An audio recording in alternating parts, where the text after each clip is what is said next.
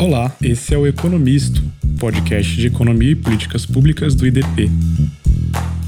Eu sou Pedro Fernando Neri e nessa temporada conversamos sobre desigualdade. Olá, hoje a gente tem a honra de receber no podcast a Zélia Perdonar. Zélia é professora de Seguridade Social da Universidade Mackenzie, doutora em Direito e mestre em Direito pela PUC São Paulo e é também procuradora regional da República. Zélia, obrigado por estar com a gente hoje. Bem-vinda ao nosso podcast. Eu que agradeço a oportunidade e quero dizer que podemos fazer muitas coisas juntas, especialmente em relação a essa temática da previdência, dos direitos sociais, da judicialização dos direitos. Então, quero agradecer a oportunidade. Muito obrigado, Zélia. Zélia, a gente sabe que a gente está fazendo mais ou menos um ano agora, né, da aprovação da reforma da Previdência, e existe sempre um tema saliente nessa discussão previdenciária, que é a questão da desigualdade de renda. Para você, afinal, Previdência Social distribui renda ou Previdência Social reforça a desigualdade de renda no Brasil? Eu diria que as duas coisas, Pedro, né? O que nós temos visto nesses últimos anos, e quando eu digo últimos anos, eu posso dizer de todos os anos desse milênio, né? Foi um, um aumento significativo dos gastos com previdência social em detrimento dos direitos universais, do direito à saúde, por exemplo, ou aqueles direitos dirigidos aos mais vulneráveis, como, por exemplo, a assistência social. Então, por exemplo, se nós pegarmos os gastos eh, de 2018, é, segundo o relatório resumido de execução orçamentária do governo federal, a gente verifica que só com os benefícios pagos pelo regime geral de previdência, ou seja, só com os, os benefícios do regime geral, né, só aqueles administrados pelo INSS, foram 589 bilhões de reais. E ainda se eu somar o seguro-desemprego e o abono, que também são benefícios previdenciários, isso quase se aproxima a 650 bilhões. Enquanto que a assistência social, que seria a proteção dos mais vulneráveis, especialmente com o gasto do Bolsa Família, e também do benefício de um salário mínimo aos idosos e às pessoas deficientes que comprovam não possuir meios de prover a subsistência, não chegou a 100 bilhões, 88 bilhões. E é importante dizer que as contribuições previdenciárias, aquelas específicas sobre a remuneração, tanto aquelas pagas pelo trabalhador quanto aquelas pagas pela empresa, elas totalizaram 395 bilhões. Isso significa que se foi gasto 589 bilhões e a receita foi de 395 bilhões, isso significa que quase 200 bilhões, 194 bilhões foram pagas pela sociedade em geral, porque foram utilizados recursos das outras contribuições da COFINS, da contribuição social sobre o lucro, e que foram pagas em última instância por to todos os membros da sociedade. Quando eu vou comprar um produto, comprar um quilo de feijão, um litro de leite, eu pago uma série de tributos, dentre os quais as contribuições de seguridade social. Então, se nós olharmos sobre esse aspecto né, em que foram alocados recursos arrecadados de toda a sociedade para dirigir a uma parte delas, porque os benefícios previdenciários eles são dirigidos aos trabalhadores e seus dependentes e também exige uma contribuição prévia. Só que essa contribuição tanto do trabalhador quanto do empregador, da, da, empresa, que remunera não só o empregado, mas também os contribuintes individuais, nós vemos uma insuficiência de recursos. Então, se eu pego recursos de todos, inclusive dos mais vulneráveis, para dar para alguns, que muitas vezes nem são os mais vulneráveis, eu diria que eu tenho sim um aumento de desigualdade. Por outro lado, tenho as prestações, especialmente aquela legislação dirigida aos trabalhadores de baixa renda. A Constituição, no artigo 201, ela fala de inclusão dos trabalhadores de baixa renda, inclusive dos facultativos, que eles dizem, uhum, né, uhum. dos que trabalham no âmbito doméstico sem remuneração e que sejam de baixa renda. A Constituição fala em medidas diferenciadas para protegê-los. Aí nós verificamos que, dentre as medidas que foram adotadas pelo legislador, nós temos o microempreendedor individual, tem a proteção da dona de casa. Uhum. Então, nesse aspecto, eu diria que tem uma redução das desigualdades. A questão é, Pedro, se o caminho mais adequado é por meio da política previdenciária. É esse que é a discussão. Eu tenho sustentado já há bastante tempo que, infelizmente, o Estado brasileiro ele tem adotado o remédio previdência para diversos males. Às vezes, o remédio é inadequado. Então, por exemplo, é a diferença de gênero em relação ao trabalho doméstico, que se busca compensar é, na Previdência, concedendo uma aposentadoria antecipada. Dizer, uma política inadequada e cara. É, se nós olharmos hoje mesmo com as mudanças introduzidas pela emenda 103. Nós verificamos que, e especialmente se nós olharmos, tivermos uma perspectiva de quem financia esses direitos, nós podemos afirmar que a previdência, ela, em alguns aspectos, reduz desigualdade, mas na maioria dos aspectos é uma política, um direito social que tem sido um instrumento de aumento das desigualdades. E isso, Pedro, sem eu tocar nos servidores públicos, porque se eu mencionar os recursos que têm sido destinados para proteger os servidores públicos, quer civis, quer militares, a diferença é ainda maior. Se eu pegar o mesmo ano de 2018, em relação aos servidores públicos civis, porque hoje em dia tem toda uma discussão dos militares, mas vou pegar os civis primeiro a contribuição dos servidores civis e a contribuição da União enquanto empregadora totalizou 33 bilhões, 33 é alguma coisa, enquanto que os recursos destinados às aposentadorias e pensões ultrapassaram 84 bilhões. Eu tenho uma diferença de mais de 50 bilhões pagos pela sociedade e eu costumo dizer, talvez até do beneficiário do Bolsa Família quando ele vai comprar um quilo de arroz, quando ele paga uma série de tributos, ele está contribuindo para que esses recursos vão aos cofres públicos e retornam daí para alguns, inclusive eh, nessas diferenças aí que eu comentava há pouco. Então, a minha, a minha resposta é, é sim, ela aumenta a desigualdade, embora em alguns aspectos também reduza a desigualdade. Muito bom, Zélia. O que você colocou está bem em linha com um estudo que eu queria chamar a atenção. É um estudo recente, agora de maio de 2020, da Secretaria de Previdência. O artigo chama Equidade e Previdência, Literatura Especializada no Brasil, com Indicadores de Desigualdade. É uma nota técnica assinada por André Rufato, Avelina Alves Neta, Geraldo Filho e o Otávio Sidoni. E eles vão fazer, acho que ter como ponto de partida a seguinte provocação. Previdência Social no Brasil consome 14% do PIB, um valor que é, na comparação internacional muito alto para países que têm o nível demográfico do Brasil, né? Um país que ainda está no seu processo, começando o seu processo de envelhecimento. E eles me parece fazer a seguinte reflexão, né? É, a previdência é a maior transferência de renda do país, mas isso não quer dizer que seja a que melhor distribui renda, né? Ela tem um tamanho grande, mas a efetividade dela é discutida. E aí eles vão revisar a literatura especializada, os estudos que já foram feitos, e eles observam o seguinte: aqui eu vou citar ipsis literis. Ao se decompor os rendimentos familiares por fonte, os autores em geral constatam que a participação dos rendimentos provenientes de aposentadorias e pensões, seja do regime geral, seja do regime próprio, na renda total das famílias vem aumentando ao longo do tempo, por conta do envelhecimento da população, e em seu conjunto, os recursos oriundos desses benefícios, ao invés de serem redistributivos, acabam sendo concentradores de renda, contribuindo assim para o aumento da desigualdade de renda no Brasil. Então tem muito a ver com aquilo que você falou, né? Os desempregados, os informais participam do custeio da Previdência Social, mas não necessariamente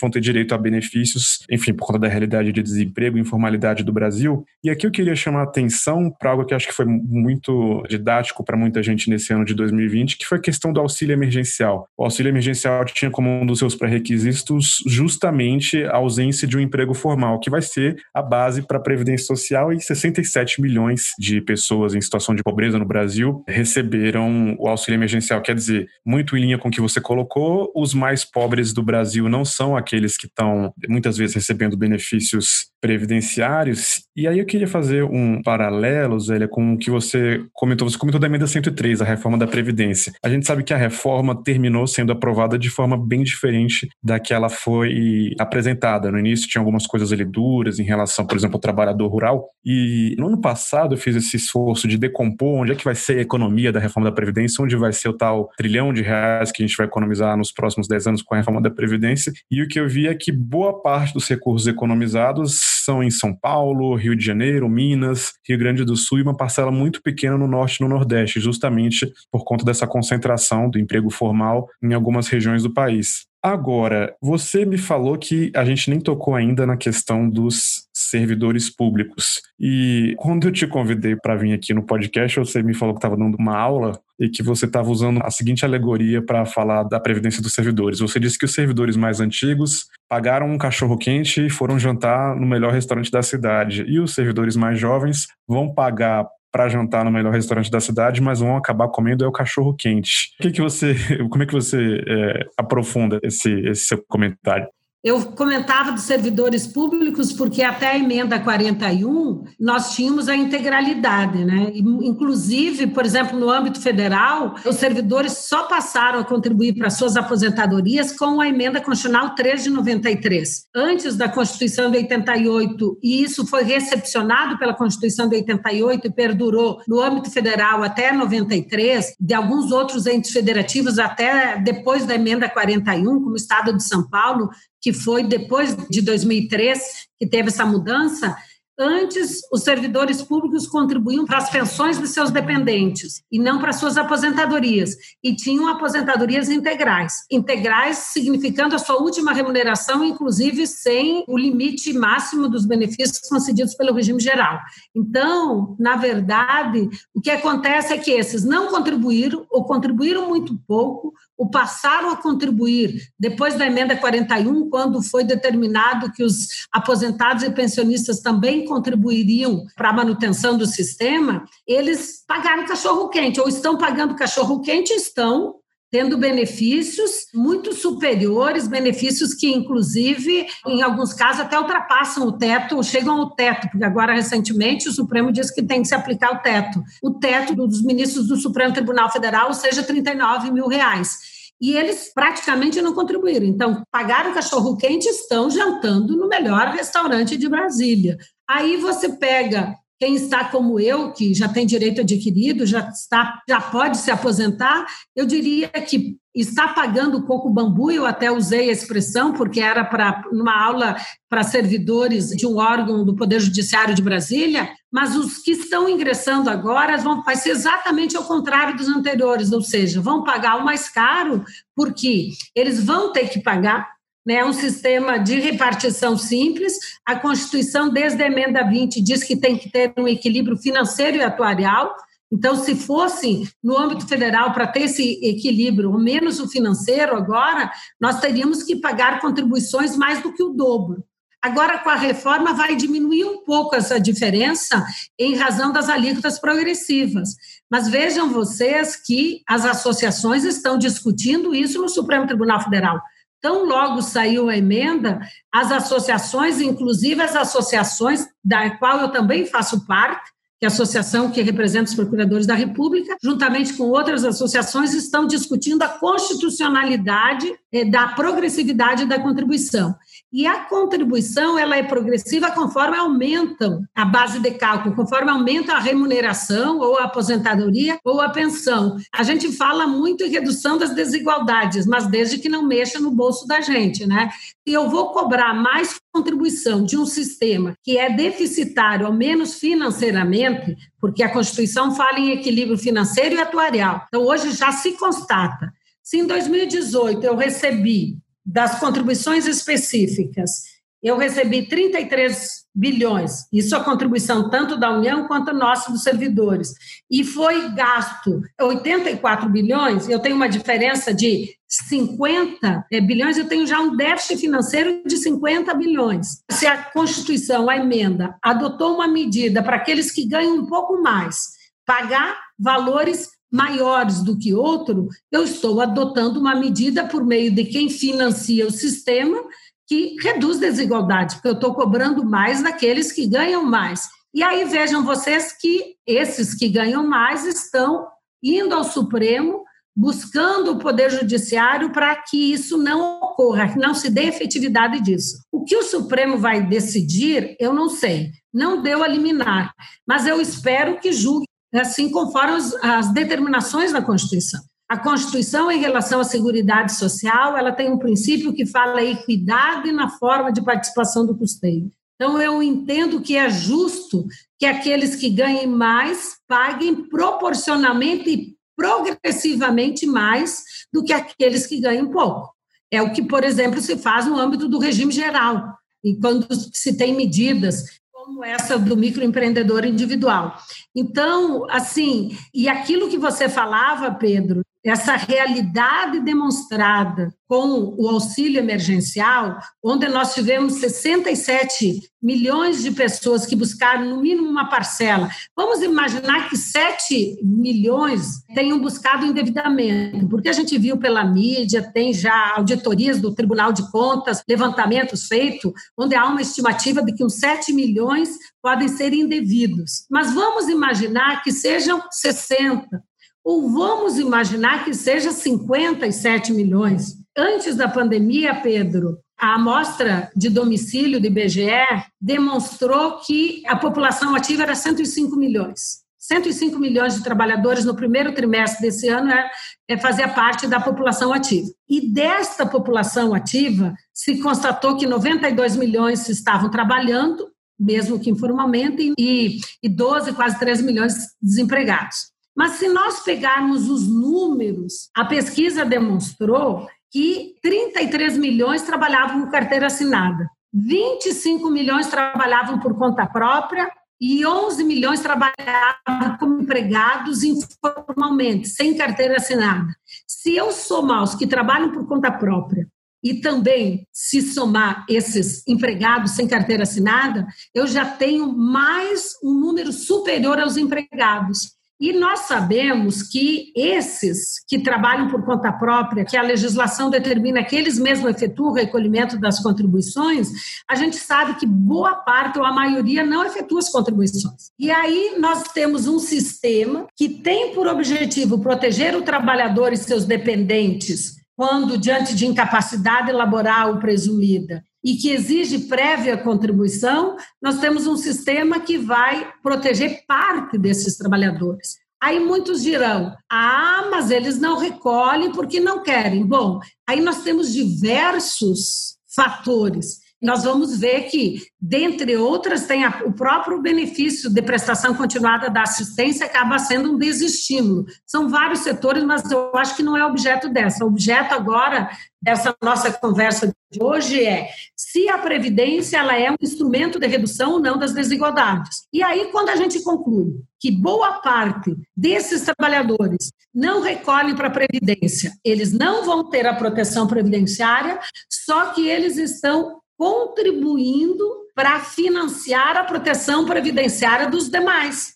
Porque quando eu tenho uma insuficiência de recurso das contribuições sobre a remuneração do trabalho e eu tenho que utilizar outros recursos que incidem sobre o produto e que quem compra o produto acaba sendo o, o que efetivamente sofre o ônus daquilo, então eu estou pegando recursos de todos para proteger alguns. E quando a gente vai estudar literatura relacionada aos direitos sociais como redutores das desigualdades, nós diríamos que eu tenho que pegar recursos de todos para dar para alguns, quando esses alguns são os mais vulneráveis. E hoje não é o que acontece. E a pretexto de conceder justiça social, também nós temos um outro fenômeno que me parece que também pode ser objeto de uma outra fala nossa, que é o ativismo judicial.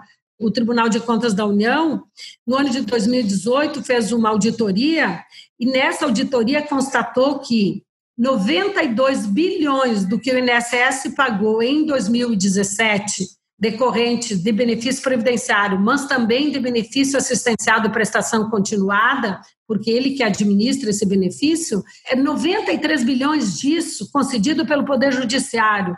E talvez desses 93, uns 13 bilhões, assim, estimativa minha, pela minha experiência como membro do Ministério Público que atua nesses feitos, e como também pesquisadora na matéria, eu diria que talvez uns 13 sejam equívocos do INSS. O resto são flexibilizações feitas pelos membros do Poder Judiciário, né? flexibilização para concessão de prestações não desenhadas pelo legislador. E sempre buscando a justiça. Né? Se você vai diz, ah, não, mas isso é justo. A questão é, será que quem tem que fazer essa avaliação, essa escolha é o Poder Judiciário e será que ele tem todo o conjunto de dados necessário para efetivamente fazer uma boa escolha? Constituição diz que a extensão, o aumento da proteção de seguridade social, onde se inclui também a previdência, né, porque a nossa seguridade é previdência, saúde e assistência.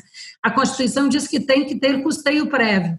Então, assim, a pretexto eu não condeno, porque as pessoas veem o caso concreto e dizem, ah, mas isso é. Não é não condenar, mas, assim, talvez até um apelo como como pesquisadora, como professora e como é, pessoa que tem tentado pensar a seguridade social como um conjunto de ações e pensar a, a seguridade social também sobre o aspecto de quem financia o direito, talvez não seja tão justo como aqueles que pensam que estão fazendo justiça assim seja efetivamente. Né? E aí eu poderia dar vários, vários exemplos e esses exemplos talvez eles demonstrariam mais essa questão da redução especificamente ou aumento da desigualdade utilizando a política previdenciária.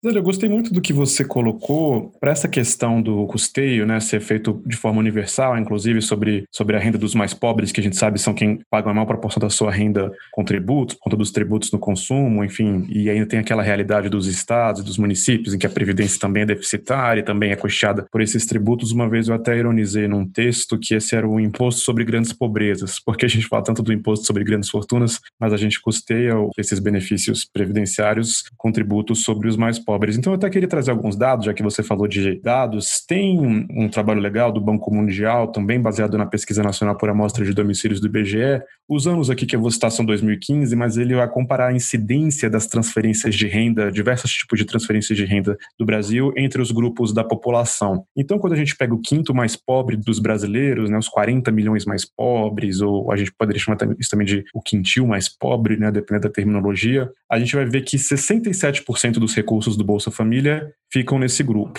Quando a gente vai para os recursos transferidos para a Previdência Urbana do regime geral e para a Previdência dos servidores públicos, a parcela cai para somente 11%. E a maior parte disso vai estar nos grupos mais bem posicionados da distribuição de renda. Eu falei aqui em Previdência Urbana porque tem uma distinção importante em relação à Previdência Rural, que vai ser melhor focalizada, cerca de 40% dos recursos vão estar no quinto mais pobre, também tem algumas distorções. Uma outra questão que eu acho interessante quando a gente fala dessas distorções no regime geral para não falar de desigualdade de, só de renda, eu acho que tem uma desigualdade no próprio acesso aos benefícios, que é algo que a reforma melhora bastante, mas não resolve. Tenho aqui alguns dados de idade média de aposentadoria de alguns benefícios por exemplo, para a mulher, a idade média de aposentadoria por tempo de contribuição, que é justamente aquela de quem teve emprego com carteira assinada por mais tempo, que predomina no centro-sul do Brasil, era de 53 anos em 2017. Mas quando eu vou olhar para o BPC, que é justamente como você falou, o benefício assistencial para quem teve menos tempo de contribuição, por exemplo, uma empregada doméstica, a idade média era de 68 anos, sendo que a expectativa de vida desse benefício é uns 4 anos menor do que a da trabalhadora mais bem posicionada na distribuição de renda. Para o homem, ter uma distorção parecida, em média, na aposentadoria por tempo de contribuição, por exemplo, um engenheiro,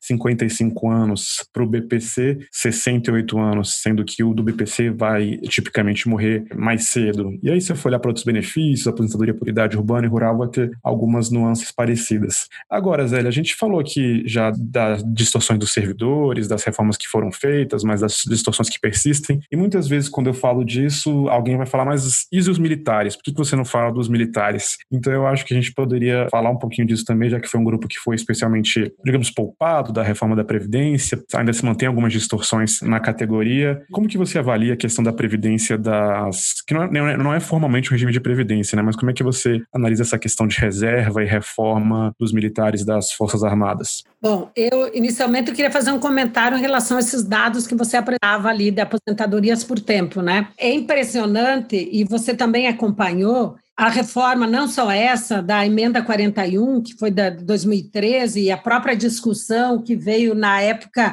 da proposta do Temer, que acabou não tendo continuidade as discussões e que retornaram agora no atual governo, sempre no Congresso Nacional aquela ideia de que a reforma iria atingir os mais pobres. Eu fico impressionada como as corporações conseguem mudar o argumento porque os mais pobres, mesmo na Previdência, você agora citou os dados do benefício de prestação continuada da assistência, que inclusive não tem diferença entre homens e mulheres. Era 65 anos e foi mantido 65, Aí os 68 anos é por uma série de outras questões que a gente pode fazer uma, uma outra discussão em relação a isso. Mas na Previdência em si, os mais pobres, eles se aposentavam por idade, era com 60 e o homem com 65, porque a Constituição exigia, no mínimo, na aposentadoria por idade, 60 para a mulher e 65 para o homem. Inclusive, se nós fôssemos olhar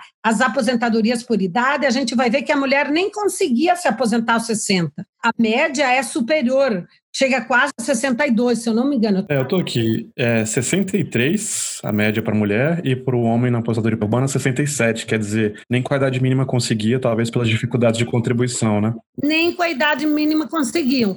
E essas corporações, elas sempre tiveram voz no Congresso Nacional. Então, assim, tanto que foi difícil na emenda 20, lá em 98, a inclusão de uma idade mínima. Ora, a idade mínima lá teria, inclusive, talvez, amenizado as medidas que tiveram que ser adotadas agora, porque quanto mais tarde você começa a tomar o remédio, mais forte tem que ser o remédio. Então, um remédio que já foi visto em 98, que precisava de uma idade mínima e não iria atingir os trabalhadores mais pobres, acabou não sendo aprovado. E quando você vê todo esse choro, inclusive em relação agora, por exemplo, adotou-se uma idade mínima e, no meu entendimento, de forma equivocada, quando manteve-se uma diferença entre homens e mulheres, embora não de cinco anos, agora de três anos, né? As mulheres se aposentam com 62 e os homens com 65. Claro que com regras de transição isso vai demorar um pouco para ser uma realidade. E a única exceção que manteve cinco anos foi para os trabalhadores rurais, que foi mantido cinco anos e foi mantido 55 para a mulher e 60 para o homem. Uma pena uma pena que o Congresso ele não se abra para as discussões. Às vezes, eles atendem muito mais o, o reclamo da corporação do que as necessidades de uma previdência sustentável, não só para os atuais beneficiários, mas também para os futuros beneficiários. Né? Bom, então, eu gostaria de dizer isso. Eu tenho visto com a reforma, porque a reforma, além de ter adotado uma idade mínima, também exigiu uma idade mínima para as aposentadorias ditas especiais. E já, inclusive, com disposições transitórias dizendo enquanto não adotada, valem essas. E também estão discutindo a constitucionalidade. E esses são aqueles trabalhadores que você diz, o dentista, o médico, inclusive foi parar no Supremo Tribunal Federal uma discussão porque a legislação diz que se se aposenta com as ditas aposentadorias especiais não pode voltar a trabalhar naquela atividade. Pode trabalhar, mas não numa atividade, porque se a sociedade está pagando para que ele se aposente antes, para não sofrer os riscos daquela atividade, então ele não deveria voltar.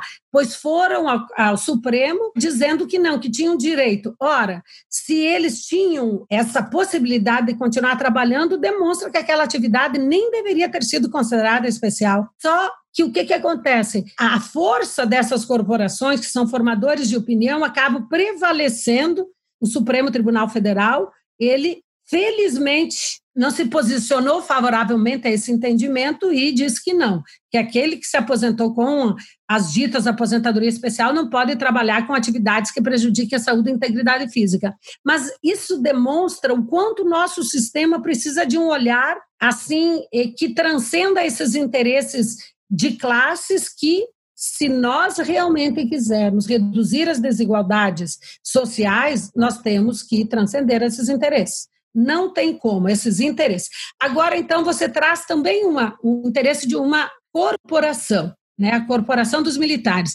E eu diria que não só os militares, porque quando a gente vê como saiu a reforma, a gente vê as regras especiais que têm os policiais civis também, essas categorias de segurança, elas foram entre aspas, as grandes beneficiadas com a reforma, no caso aqui, estou falando dos, da reforma 103, que daí só abrange os policiais civis, não abrange os militares, que eu vou falar logo em seguida. Mas aí você vê, por exemplo, um delegado federal podendo se aposentar com 51, 52 anos. Independente do que ele faz, da atividade que ele faça, ele vai poder se aposentar. E aí é interessante porque aí você traz essa discussão para os militares. E eu sempre gosto de lembrar, quando questionam os militares, primeiro que os servidores civis tinham esses mesmos privilégios, eu vou usar a expressão privilégio, que eu acho que não é direito, o mesmo privilégio de não contribuir para suas aposentadorias nos servidores civis e as reservas e reformas dos militares. Eles não contribuem, ao menos no âmbito federal, porque muitos entes federativos têm contribuição para os seus policiais militares. Bom, e aí você vê uma diferença. Você pega, por exemplo, 2018 mesmo, só tem como os militares federais só contribuem para as pensões, o valor das pensões recolhido, o valor das contribuições não deu 2,5 bilhões, deu 2,3 bilhões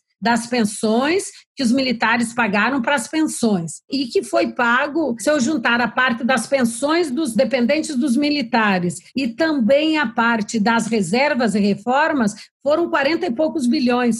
Então, nós tivemos um déficit de praticamente 40 bilhões só no âmbito da proteção dos militares. Embora eles queiram dizer que não seja Seguridade Social, as suas reformas e as reservas, eu entendo que se alguma coisa substitui rendimentos do trabalho, a natureza é previdenciária. E eles deveriam ter ser chamados também, porque como eles não são chamados a contribuir, o que, que acontece, Pedro? A sociedade que é chamada a contribuir. Só que é mais fácil eu mudar as regras da proteção dos militares do que a dos servidores civis ou mesmo dos segurados do regime geral de previdência. Por quê?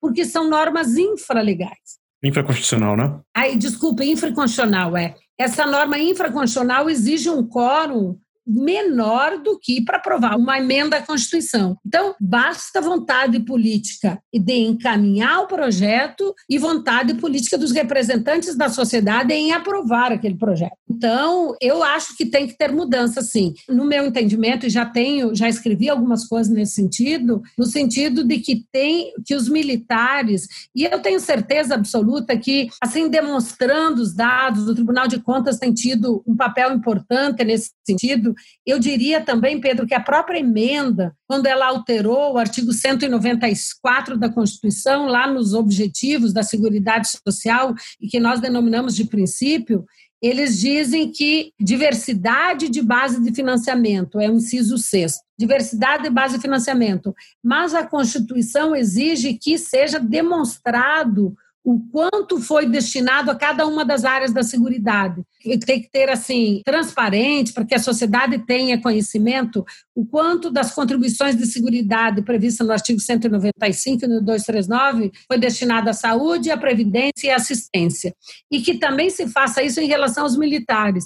E com base nisso, que a sociedade brasileira, por meio dos seus representantes, consigam transcender a interesses de corporações. Eu tenho certeza que todos, e, conversando com os militares também, todos querem uma sociedade mais justa. E para que eu tenha essa sociedade mais justa, mais solidária, como o artigo 3 da Constituição dispõe, eu tenho que reduzir a própria. Um outro inciso diz redução das desigualdades. Eu vou ter essa sociedade mais justa, mais solidária, com a redução das desigualdades. Ora, não tem cabimento. Eu me lembro que uma vez eu fui dar aula em Aracaju e tinha um policial militar e ele era assim de, um, de uma patente alta. Ele disse, professora, eu não pago para receber o que eu vou receber. E ele já estava, inclusive, já não estava mais trabalhando e era mais novo que eu. Ele disse: Eu não pago para receber o que estou recebendo, e a minha empregada doméstica, que ganha o salário mínimo, ela precisa pagar para ter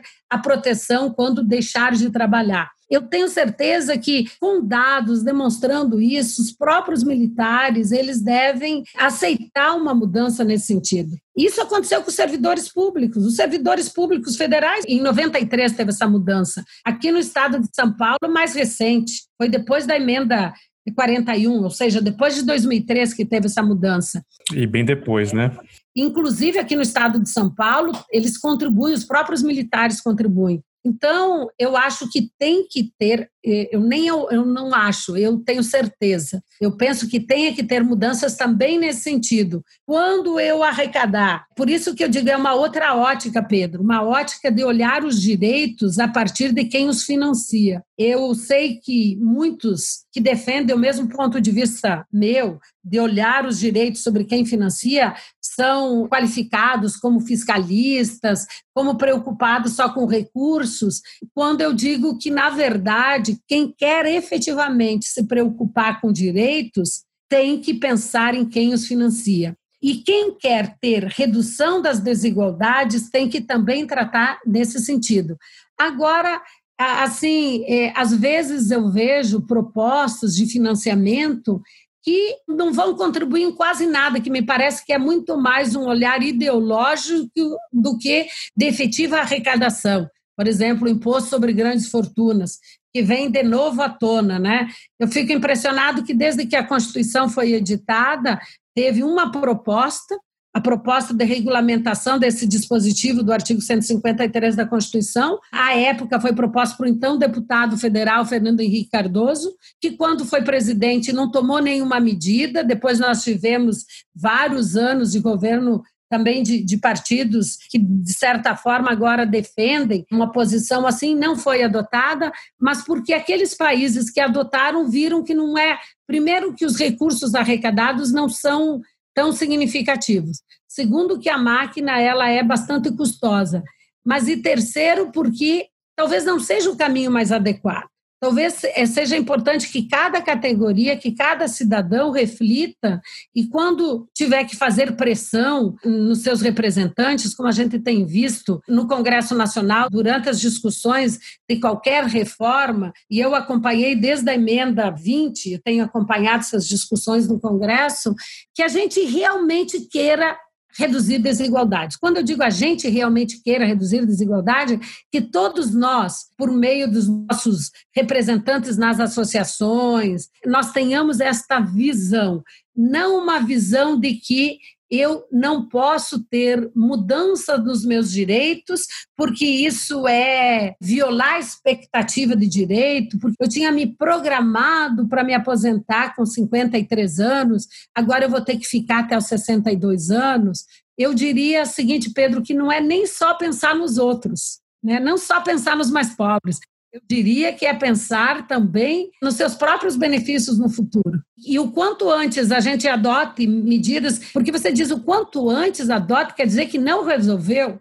Eu já escrevi diversos artigos onde eu digo que, diante desse cenário de informalidade que o Brasil tem, Diante desse cenário de informalidade, inclusive decorrente da utilização das novas tecnologias, quantos de nós não usa Uber? Quantos de nós não usa, chama uma comida por meio de uma plataforma, pede serviço por meio de plataforma? Quanto de nós não utilizamos esses recursos das novas tecnologias? Só que isso tem mudado as relações de trabalho.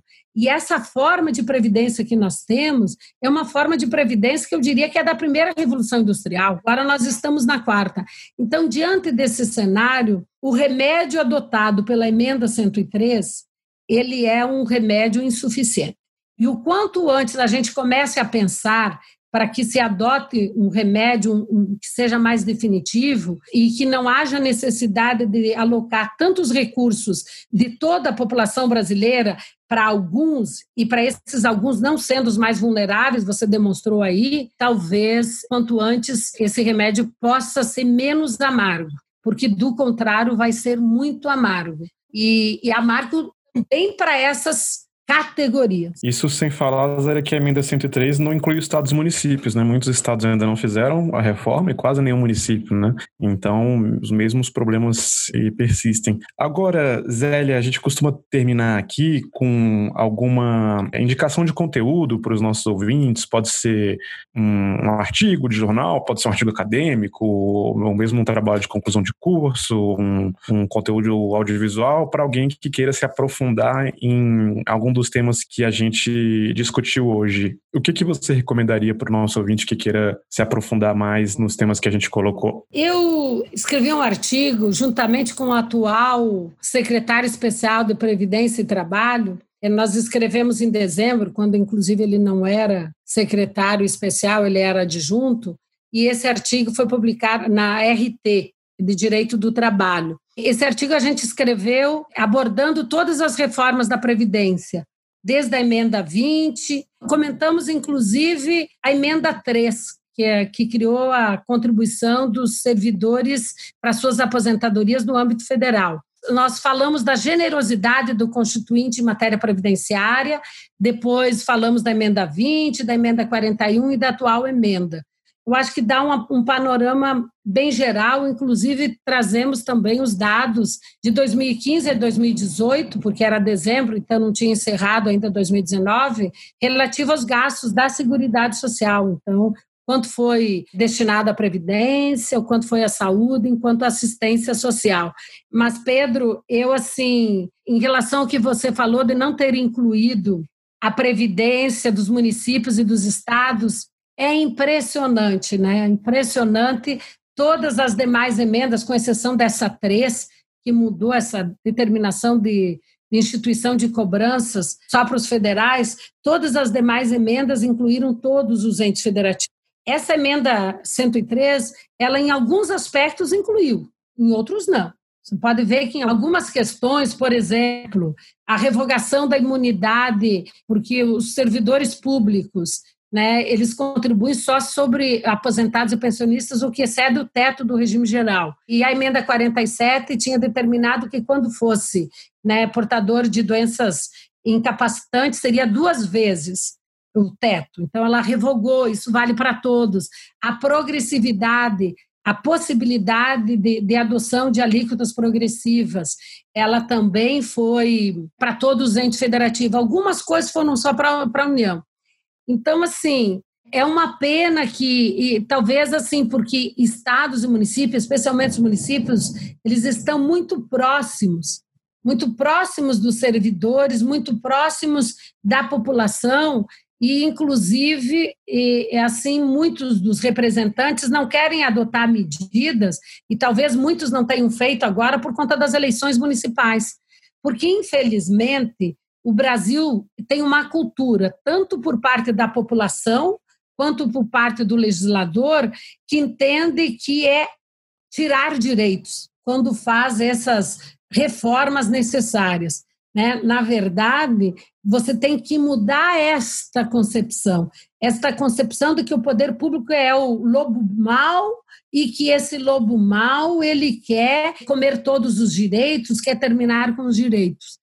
Não, na verdade é, eu diria, talvez garantir esses direitos a médio e longo prazo e além de garantir esses direitos, garantir aqueles direitos que são mais adequados para a redução das desigualdades, como uma educação de qualidade. A gente fala aqui das novas relações de trabalho. Olha, essas novas tecnologias, elas exigem uma educação de qualidade. Então, vamos ter que investir, não só investir recursos, mas investir em estratégias, investir em uma mudança para que a educação que não basta alfabetizarmos todo, todos, não basta darmos acesso a todos na escola, nós temos que dar acesso de qualidade, ao menos ao ensino fundamental e o ensino médio, aquilo que a legislação chama de ensino básico. A pandemia revelou também que nós precisamos alocar mais recursos na saúde. A saúde, quando a Constituição foi editada, tinha uma disposição no ato das disposições constitucionais transitórias que determinava que 30% das contribuições de seguridade fossem destinadas à saúde. Só que a Previdência começou a comer, comer, comer mais recurso e a saúde foi, os recursos delas foram diminuindo ao invés de aumentar. Então, dos países que têm saúde universal, o nosso é o mais subfinanciado. Então, reformas da Previdência, é importante que se mude a cultura, elas precisam ser feitas para garantir os próprios direitos previdenciários, mas também garantir aqueles direitos, e aí veio ao encontro do objeto do nosso podcast aqui, que é exatamente a redução das desigualdades, aqueles direitos que efetivamente contribuem para a redução das desigualdades. Uhum. Então, é, nesse sentido, Pedro, eu quero, sim, antes de, de encerrar, assim, agradecer essa oportunidade, essa oportunidade de tratar desse tema sem preconceitos, sem ideologias, porque é impressionante como a academia, o poder judiciário, o poder legislativo tem tratado desse tema com limites, tem tratado desse tema com viés ideológico, tem tratado desse tema como se efetivamente dinheiro nasce em árvore. E eu quero encerrar dizendo que dinheiro não nasce em árvore. Dinheiro público provém, na sua grande maioria, da população e que o Brasil tem um sistema tributário regressivo e que financia é, de maneira proporcional mais agravada são os mais pobres. Eu acho que a academia tem que se debruçar nessa discussão e eu só posso agradecer essa oportunidade por ver um instituto, né, ver vocês aí eh, tomando a frente nessa discussão. Quero parabenizá-los por isso. Zélia, muitíssimo obrigado pela sua atenção, sua disponibilidade, pelas palavras gentis e pela aula que você nos deu hoje. Foi, foi ótimo. Muito obrigado por estar com a gente hoje no podcast. Mais uma vez, obrigado a vocês. Esse foi um episódio da temporada sobre desigualdade do Economisto, o podcast de economia e políticas públicas do IDP. Até a próxima.